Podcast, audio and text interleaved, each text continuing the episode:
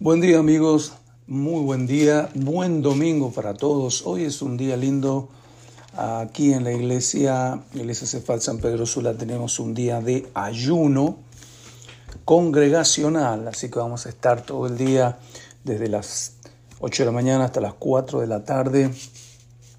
Me gusta una expresión bíblica, eh, en un par de lugares sales, pero la recuerdo en Segunda Crónica 20, cuando una gran multitud de, enemigos, una confederación de reinos atacaron al reino de, Judá. Y Josafat, el rey, viéndose superado, ¿no? mandó a llamar a toda su gente, a, a sus ancianos, a sus líderes, sus sacerdotes, a todo el pueblo, y los trajo a Jerusalén y proclamaron un día de ayuno. Y así estuvieron en presencia de Dios todo el día, esperando la, respuesta de Dios. Y bueno, eh, los que conocemos la historia sabemos que Dios le respondió dándole seguridad que estaría a su lado y ni siquiera tendrían que luchar, porque Él lo haría por ellos. Eh, pero me gusta el ejercicio de, de fe de Josafat con el pueblo. El líder llamó al pueblo a un día de esperar en presencia de Dios, en oración y ayuno, concentrados, todos juntos. Eso, esa es la idea que perseguimos con un ayuno congregacional. Hoy domingo lo estamos trabajando, lo estamos ejecutando. Bien, hoy domingo 23 de octubre, día 296, ya casi, casi, casi a los 300 días de ejercicio maravilloso leer la Biblia. Hoy leemos Primera Tesalonicenses 2, versículos 1 al 16. Leemos Isaías 14, 15 y 16. Y leemos Salmos 113. Listos, preparados ya. Gracias a aquellos que se toman el tiempito de buscar el significado de las palabras que a veces eh, eh, les sugiero en la lectura. Es un buen ejercicio. No por nada al diccionario en mi país le dicen el mataburro. Así que cuando, ¿no? cuando usted esté leyendo y pase una palabra que no conoce, no la deje nomás, así nomás, o, no se quede con, con, adivinar, búsquela. Vamos pues, Primera Tesalonicenses 1, eh, no que 1, 2, capítulo 2. Porque vosotros mismos sabéis, eh, le voy a dar un tip para leer la Biblia.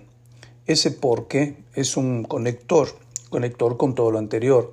Entonces, si uno lee solamente el capítulo 2, eh, va a entender lo que entienda, pero si lo conecta con lo anterior, es todavía mucho mejor.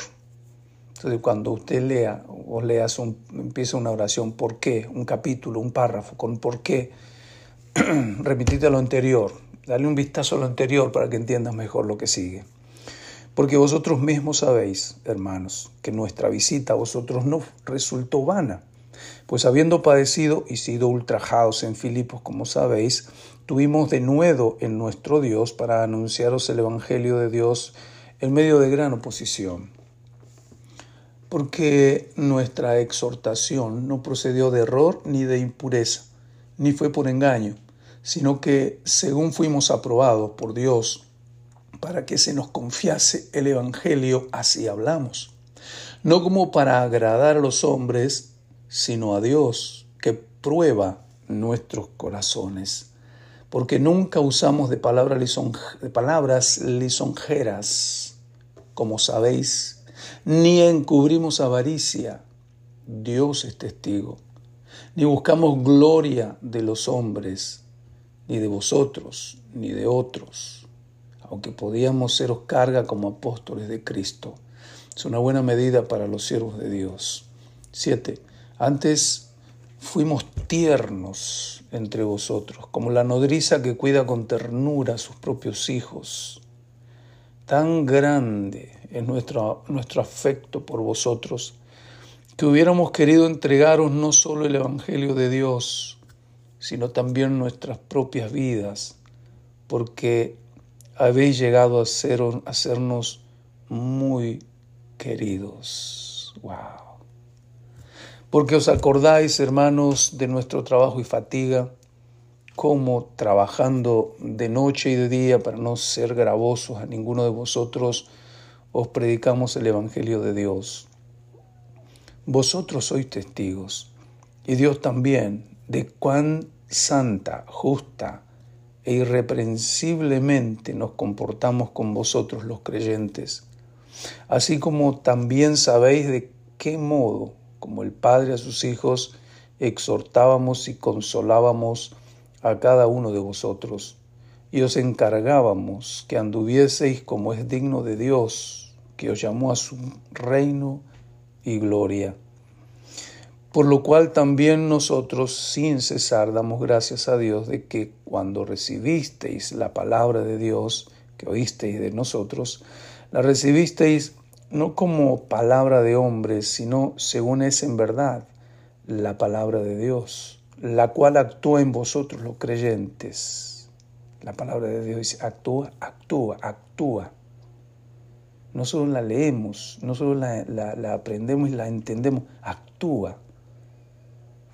14. Porque vosotros, hermanos, vinisteis a ser imitadores de las iglesias de Dios en Cristo Jesús que están en Judea, pues habéis padecido de los de vuestra propia nación las mismas cosas que ellos padecieron de los judíos, los cuales mataron al Señor Jesús y a sus propios profetas, y a nosotros nos expulsaron, y no agradan a Dios y se oponen a todos los hombres, impidiéndonos hablar a los gentiles para que éstos se salven.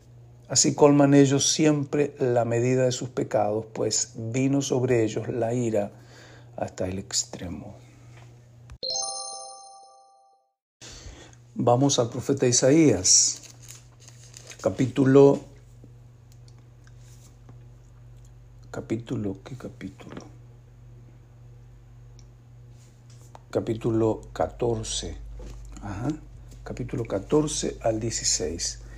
Porque Jehová tendrá piedad de Jacob y todavía escogerá a Israel y lo hará reposar en su tierra y a ellos se unirán extranjeros y se juntarán a la familia de Jacob. Y los tomarán los pueblos y los traerán a su lugar, y la casa de Israel los poseerá por siervos y criadas en la tierra de Jehová, y cautivarán a los que los cautivaron y señorearán sobre los que los oprimieron.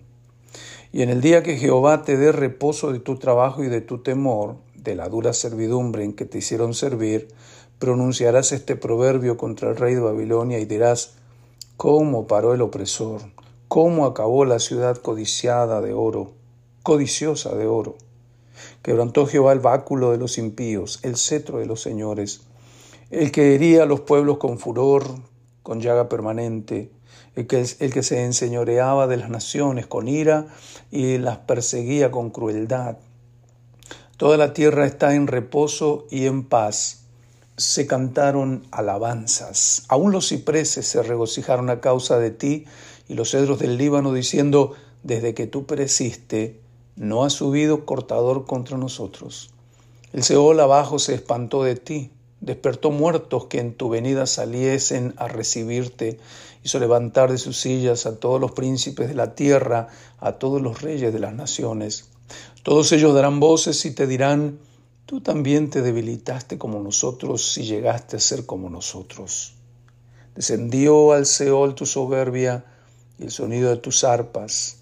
Gusanos serán tu cama y gusanos te cubrirán. ¿Cómo caíste del cielo, oh lucero, hijo de la mañana? Cortado fuiste por tierra, tú que debilitabas a las naciones. Tú que decías en tu corazón, subiré al cielo en lo alto, junto a las estrellas de Dios, levantaré mi trono y en el monte del testimonio me sentaré a los lados del norte. Sobre las alturas de las nubes subiré y seré semejante al Altísimo. Mas tú derribado eres hasta el Seol, a los lados del abismo.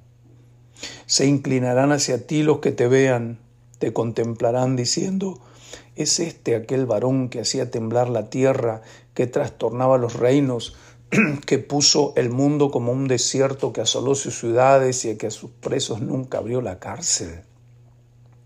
Todos los reyes de las naciones, todos ellos yacen en, con honra cada uno en su morada, pero tú echado eres de tu sepulcro como vástago abominable, como vestido de muertos pasado a espada, que descendieron al fondo de la sepultura como cuerpo muerto hollado. No serás contado con ellos en la sepultura, porque tú destruiste tu tierra, mataste tu pueblo. No será nombrada para siempre la descendencia de los malignos. Preparad sus hijos para el matadero por la maldad de sus padres, no se levanten ni posean la tierra, ni llenen de ciudades la faz del mundo, porque yo me levantaré contra ellos, dice Jehová de los ejércitos, y raeré de Babilonia el nombre y el remanente, hijo y nieto, dice Jehová, y la convertiré en posesión de erizos y en laguna de agua, lagunas de agua, y la barreré con escobas de destrucción, dice Jehová de los ejércitos. Jehová de los ejércitos juró diciendo, ciertamente se hará de la mañana que de la manera que lo he pensado y será confirmado como lo he determinado, que quebrantaré al asirio en mi tierra y en mis montes lo hollaré y su yugo será apartado de ellos y su carga será quitada de su hombro. Este es el consejo que está acordado sobre toda la tierra y esta la mano extendida sobre todas las naciones porque Jehová de los ejércitos lo ha determinado, ¿y quién lo impedirá? Su mano extendida, ¿quién la hará retroceder? ¿Mm? En el año que murió el rey Acaz fue esta profecía. No te alegres tú, Filistea toda, por haberse quebrado la vara del que te hería, porque de la raíz de la culebra saldrá áspid y su fruto serpiente voladora y los primogénitos de los pobres serán apacentados y los, menesterosos se acostarán confiados. Mas yo haré morir de hambre tu raíz y destruiré lo que de ti quedare. Aúlla, oh puerta, clama, oh ciudad, disuelta estás toda tú, Filistea, porque humo vendrá del norte, no quedará uno solo en sus asambleas. ¿Y qué se responderá a los mensajeros de las naciones? Jehová fundó a Sión y que a ella se acogerán los afligidos de su pueblo. Capítulo 15. Profecía sobre Moab. Cierto, de noche fue destruida Ar de Moab, puesta en silencio. Cierto, de noche fue destruida Kir de Moab, reducida a silencio. Subió a Bayit y a Dibón, lugares altos, a llorar. Sobre Nebo y sobre Medeba aullará Moab. Toda cabeza de ella será rapada y toda barba rasurada. Se ceñirán de silicio en sus calles, en sus terrados y en sus plazas aullarán todos, deshaciéndose en llanto. Esbón y Eleale gritarán, hasta Jaasa se oirá su voz, por lo que aullarán los guerreros de Moab, se lamentará el alma de cada uno dentro de él. Mi corazón dará gritos por Moab. Sus fugitivos huirán hasta Soar como novilla de tres años. Por la cuesta del Lui subirán llorando y levantarán grito de quebrantamiento por el camino de Oronaim. Las aguas de Nimrim serán consumidas y se secará la hierba, se marchitarán los retoños y todo verdor perecerá.